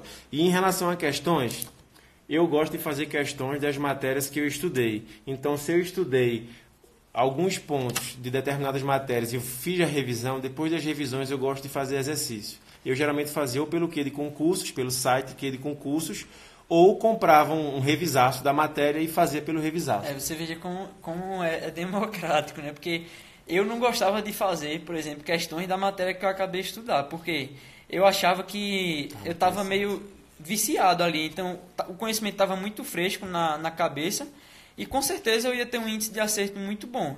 Então, o que é que eu fazia? Eu dava um intervalo de pelo menos uns três dias de determinada matéria que eu estudei para poder resolver questões. Eu lembrei agora de Ciro Gomes no debate, ele, a democracia é uma delícia. É, a democracia é muito boa. Mas tem seus problemas. É, então eu adotava essa estratégia.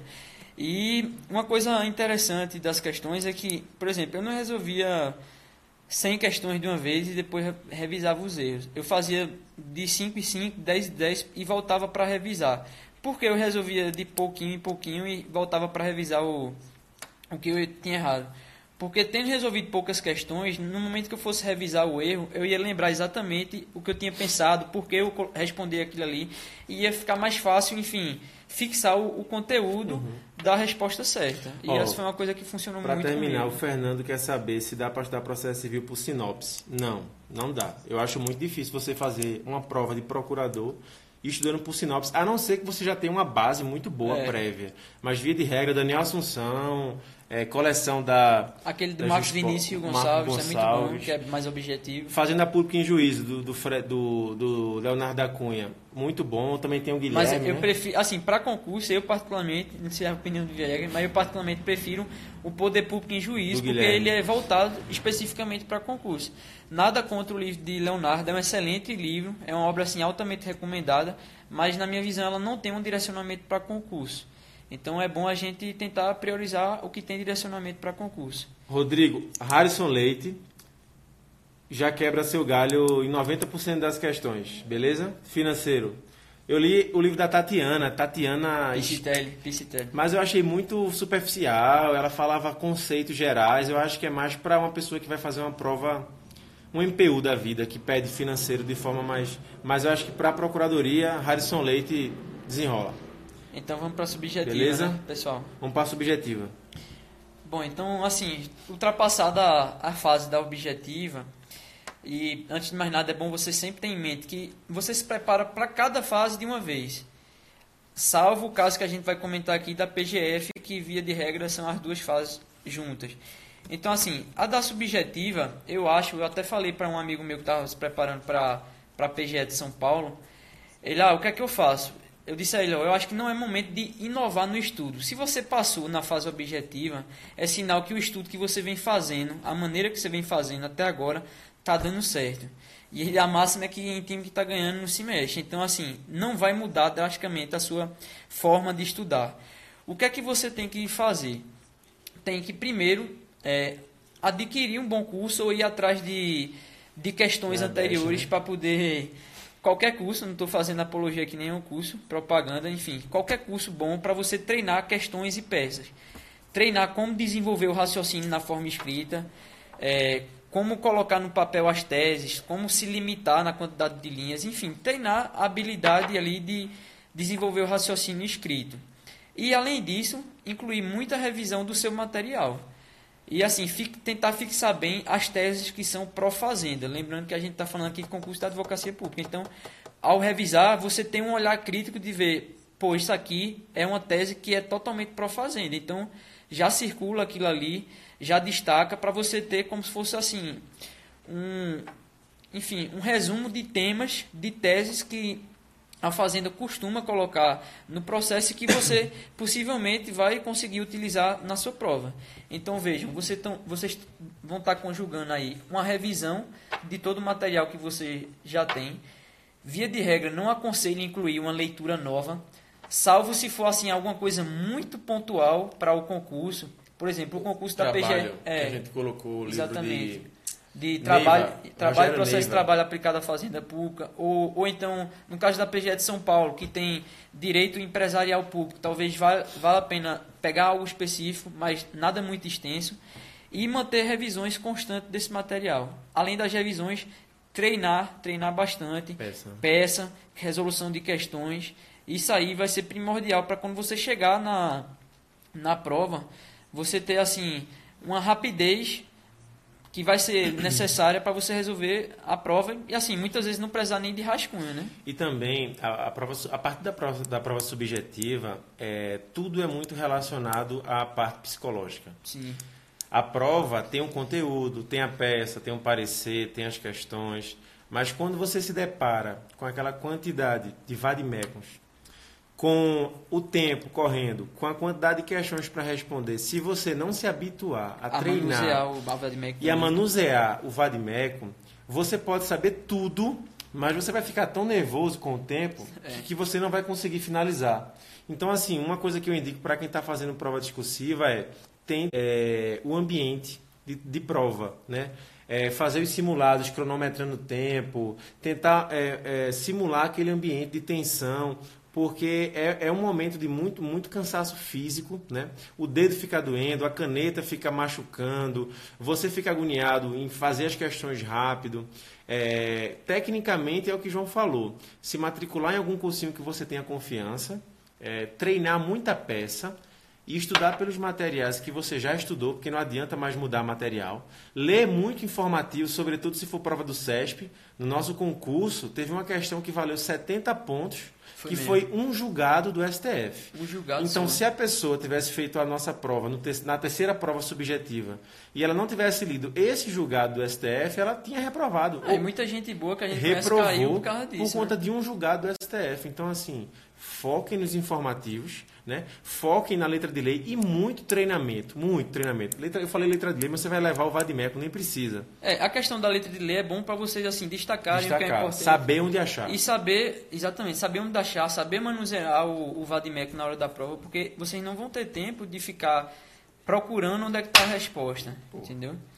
E assim, é, falando agora sobre a prova que tem as duas fases ao mesmo tempo, como a PGF, eu acho assim que a única coisa que vai alterar na sua forma de estudar, se você já está adotando aquele trinômio de doutrina, jurisprudência, letra de lei, a única coisa que vai alterar é sair o edital, dá tempo de você se preparar. Então, saiu o edital e, a- e as duas fases vão ser juntas, pegue também um cursinho um bom curso de peças que você tenha confiança e comece a resolver. Comece a resolver, aprender a resolver questões e aprender a fazer peça e parecer. Isso aí vai ser o suficiente para você chegar e conseguir fazer as duas fases de forma simultânea. A questão das teses jurídicas que você precisa para as questões, você já vai estar revisando de forma concomitante para objetiva e subjetiva. Então, acho que não tem nenhuma alteração drástica nessa maneira de preparação aí, né? Eu acho que a subjetiva basicamente é isso. Quem tiver alguma dúvida aí sobre subjetiva, fala. É. Acho que a gente pode ir para. Vamos avançar para oral, porque a bateria daqui a pouco acaba aí. Então, assim, a é, fase que oral é um capítulo à parte, minha gente. Eu acho que é uma fase que todo mundo tem medo, mas é só questão de direcionar a preparação, contar com os colegas. E aqui é uma coisa muito feliz, posso falar, porque quando eu descobri que estava indo para a fase oral da PFN e da AGU, eu montei dois grupos de estudo.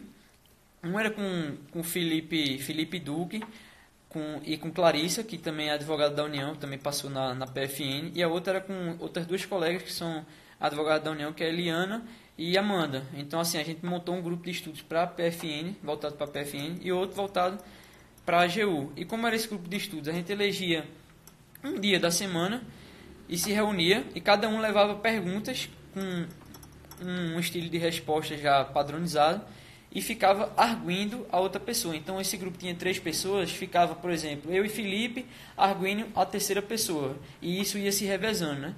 Então a gente tinha a rotina de estudo normal que mantém da mesma forma revisão, revisão do seu material, da sua doutrina, revisão de jurisprudência dos dois últimos anos e um pouco de, de letra de lei também e treinar, treinar bastante, treinar o máximo possível, é, como concatenar o raciocínio e as teses jurídicas de forma oral e como controlar é, questões formais. Por exemplo, é, quando eu treinava com Clarissa, uma coisa que a gente falava muito era a rapidez da fala. Né? O pernambucano tem mania de falar muito rápido, então a gente ficava chamando a atenção, diz, ó, oh, cuidado, fala mais devagar para a gente entender seu raciocínio. É, ficar bem claro o que você está falando. A parte da gesticulação também é importante. Como se portar diante de uma prova oral, como do, do examinador, como tratar o examinador, como se sair numa questão em que você não sabe nada. Muitas vezes a gente, quem não passou por uma prova oral, pensa: meu Deus, se o cara me perguntar isso aqui que eu não sei, eu vou, vou chorar ou então vou ficar calado. Mas não é assim. Você aprende que é, alguém fez uma pergunta sobre um ponto de controle de constitucionalidade que você não tem conhecimento, mas aí você vai começar a abordar uhum. o que é controle de constitucionalidade, quais são as características, para que ele serve, quem, quais são os órgãos jurídicos que podem exercer o controle no Brasil. Enfim, você vai abordando coisas da matéria, você vai dando conteúdo para o examinador, né? tangenciando a matéria, você vai dando conteúdo para o examinador te avaliar. Por mais que você não aborde exatamente o ponto da questão, você vai estar demonstrando para o examinador conhecimento. E tudo isso é treino. Eu lembro num dos cursos que é eu treino. fiz, o cara perguntou sobre contrato empreitado, pediu para eu conceituar, falar os requisitos. Eu falei de Clóvis Bevilacqua, da, da, do Código Civil de 16, falei do Código Civil 2002, falei como é que era dividido o Código Civil, parte geral, parte especial, falei de obrigações, falei o que era contrato. Quando eu terminei o meu tempo, eu não falei o que era contrato empreitada, mas Isso. ele viu que eu desenrolei o que, o que era o que, que ele queria, que eu falasse alguma coisa relacionada ao tema. É igual a questão nossa, eu e Felipe fizemos prova oral da, da AGU no mesmo turno. E, agora, e a gente passou a, uma semana, né? É, igual a nossa a nossa questão de processo do trabalho, que foi uma questão assim difícil, que era para abordar toda, todas as hipóteses de embargos. no processo do trabalho perante o TST. E assim, eu tentei me sair da forma que deu. Comecei a falar do geral de embargos e eu acho que estava faltando uma hipótese e a examinadora me apertando, me apertando. Ela dizia, ah, mas tem outro, tem outra hipótese que, que o senhor não está falando. Aí eu, para não ficar sem responder nada, eu falei, realmente, excelência, tem os embargos declaratórios, né, que também são cabíveis, mas lógico que não eram esses embargos. Mas enfim, você tem que dar algum conteúdo, dar algum subsídio para o examinador lhe pontuar. E tudo isso você treina.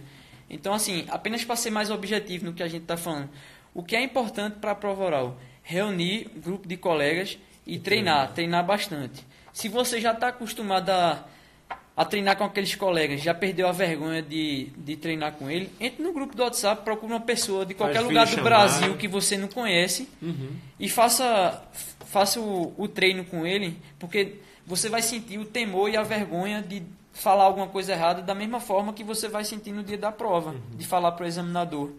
Então, assim, é muito importante ter esse treino. É. Eu acho que mais alguma coisa da não, questão eu acho que da, da, da subjetiva não.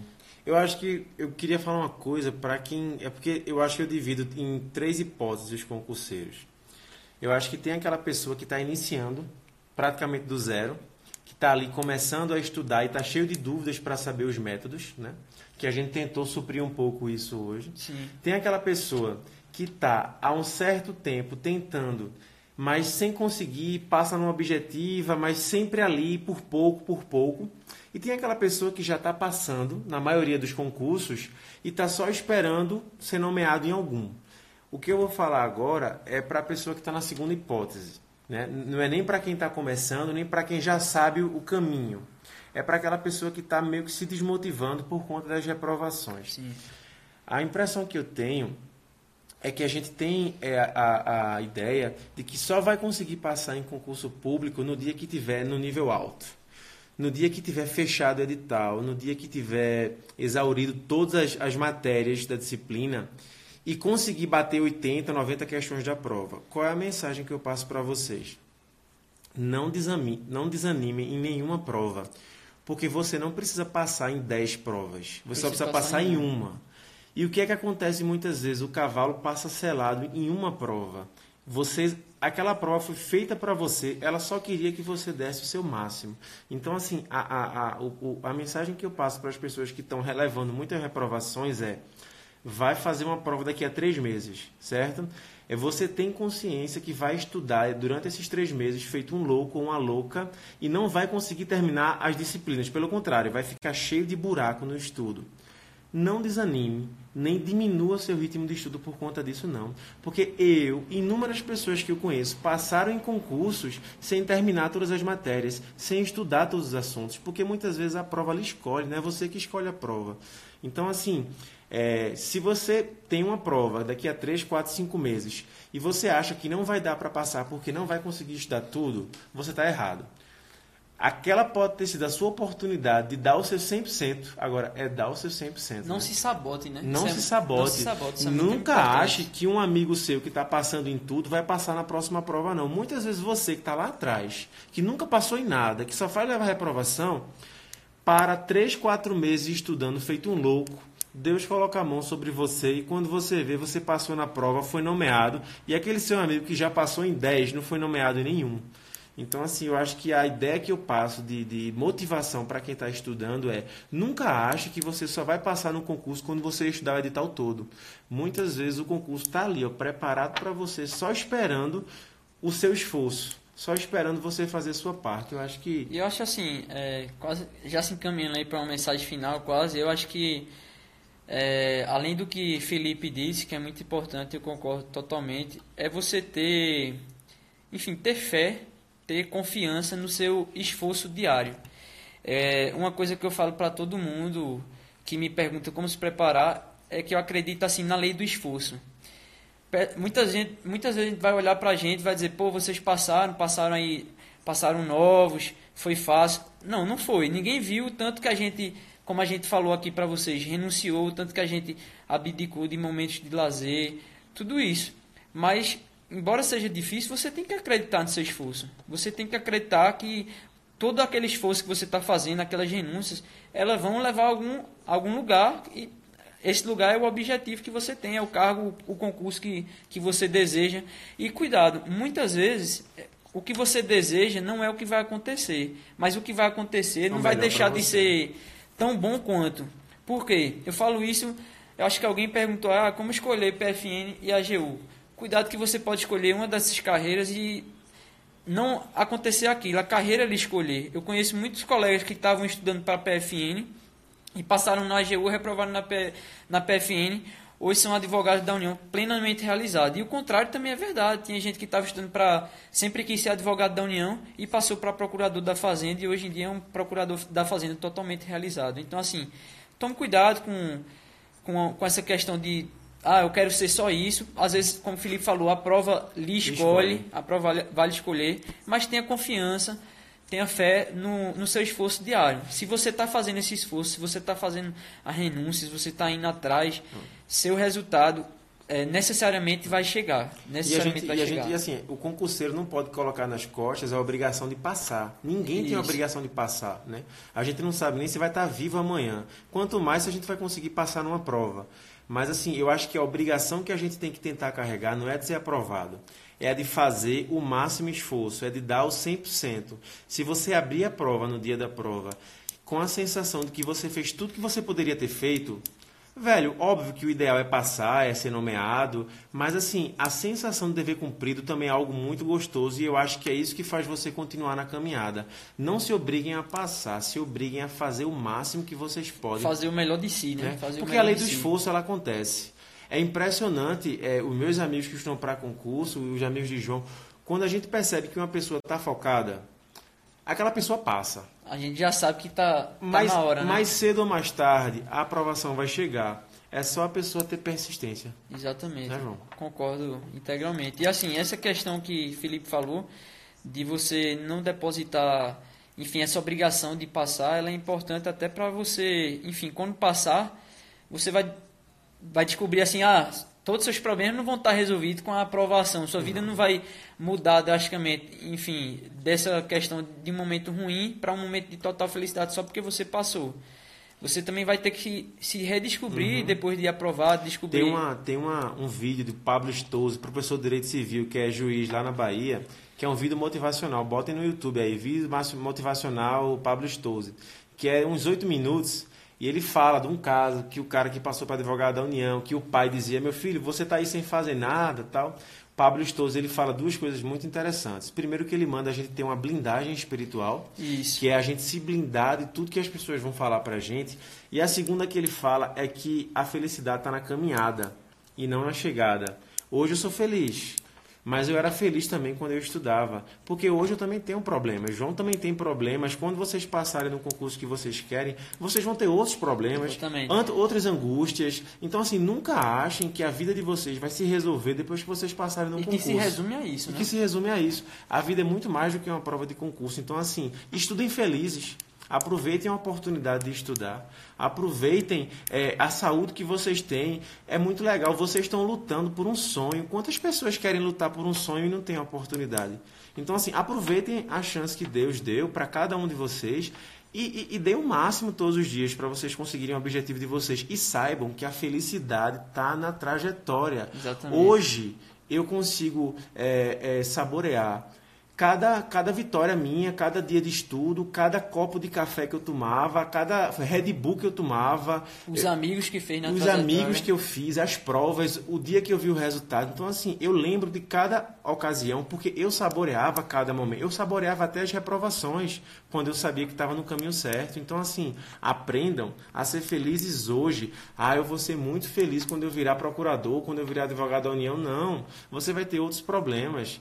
Saibam dar a importância que é devida a cada coisa. Entendeu? Exatamente. Eu acho que é depois basicamente dessas isso. palavras aí eu não tenho mais Vou nem... chorar, né, João? Eu vou chorar mesmo. Enfim, terminamos o concurso da AGU. Hoje nós trabalhamos juntos né, na carreira.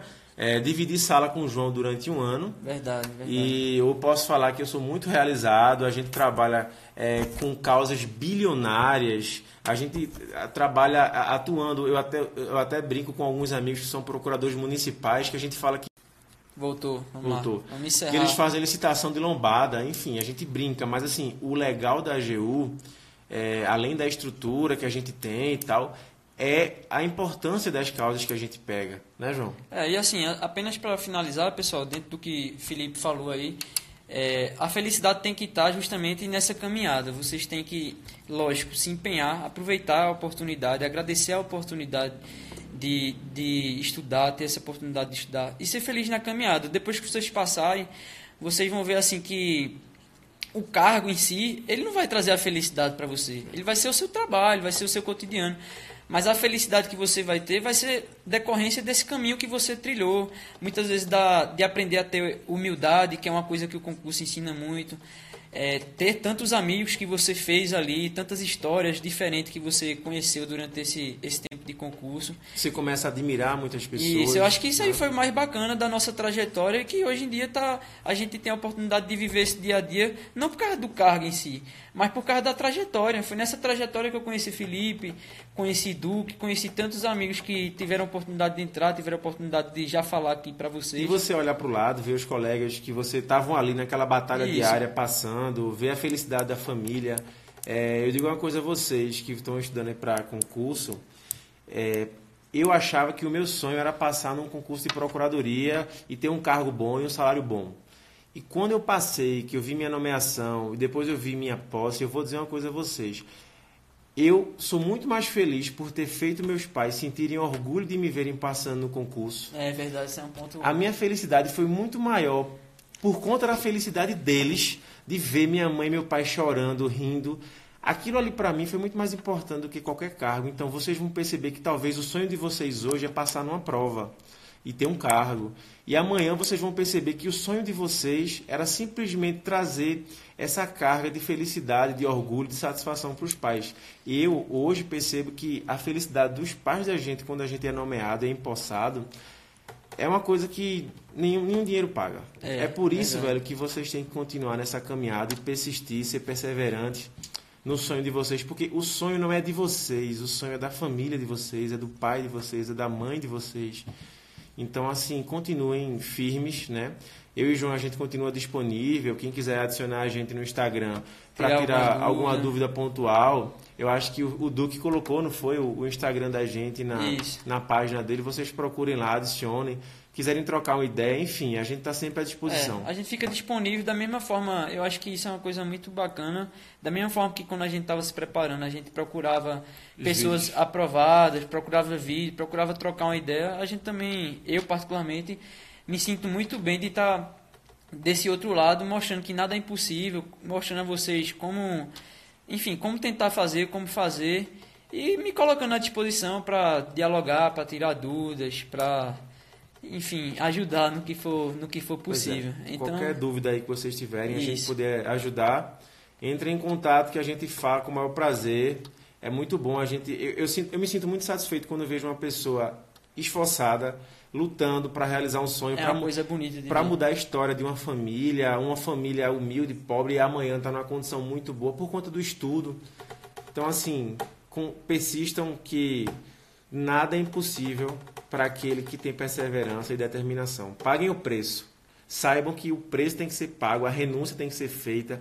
Finais de semana vão ser perdidos, Natal, Ano Novo, vocês vão ser chamados de anos sociais por muita gente. Mas no final das contas você vai fazer muitas amizades. Eu perdi muitas amizades na minha época de colégio, os meus amigos de colégio, de ensino médio, perdi contato. Mas hoje eu fiz outros amigos, né? Não são tão bonitos como eu queria. mas hoje eu fiz muitos amigos e, e bons amigos e vou levar para a vida toda. espero que aconteça a mesma trajetória com todos vocês. Bom, pessoal, só para finalizar, eu queria avisar que a live ela vai ficar salva e Felipe Duque vai disponibilizar também no, no YouTube, tá? E assim, para finalizar, eu queria novamente agradecer Duque a oportunidade da gente Valeu, Duqueta. Tá aqui falando, tá compartilhando nossa experiência. Espero que para ajudar, ajudar, uma pessoa que seja, já vai ter valido a pena. Então, muito obrigado. Espero que vocês tenham Valeu, pessoal. aproveitado. Obrigado, Duque. Fiquem com Deus, tenham força no, nos estudos que, que o sucesso chega para vocês